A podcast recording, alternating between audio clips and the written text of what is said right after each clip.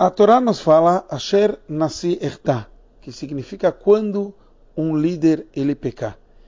E Urashi traz sobre isso e fala Ashrei, feliz é uma geração que o líder assume um pecado sem querer e quer consertá-lo.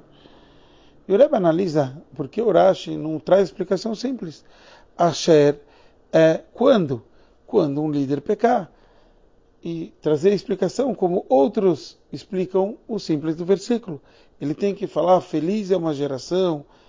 Da onde veio toda essa explicação? O Rebbe acaba trazendo que isso vem em continuação daquele outro pecado que um, uma, a congregação assumiu que ele fez de errado.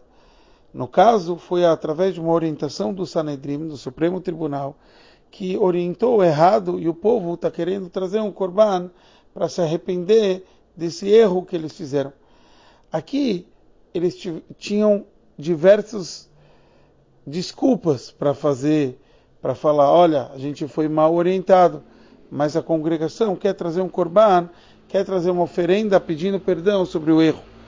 Aqui então a gente aprende, é isso que Racha quer nos trazer, da onde veio isso para o povo querer se arrepender? É porque o líder ele incentiva o povo a se arrepender.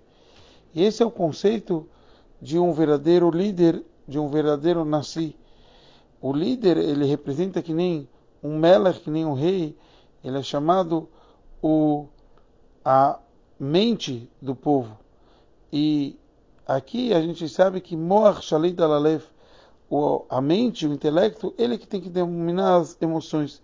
A gente tem que saber que um, até uma transgressão sem querer, uma, uma proibição assim que a gente transgrediu, isso vem por, por causa que o Yetzerará está querendo trazer para a gente vontades erradas.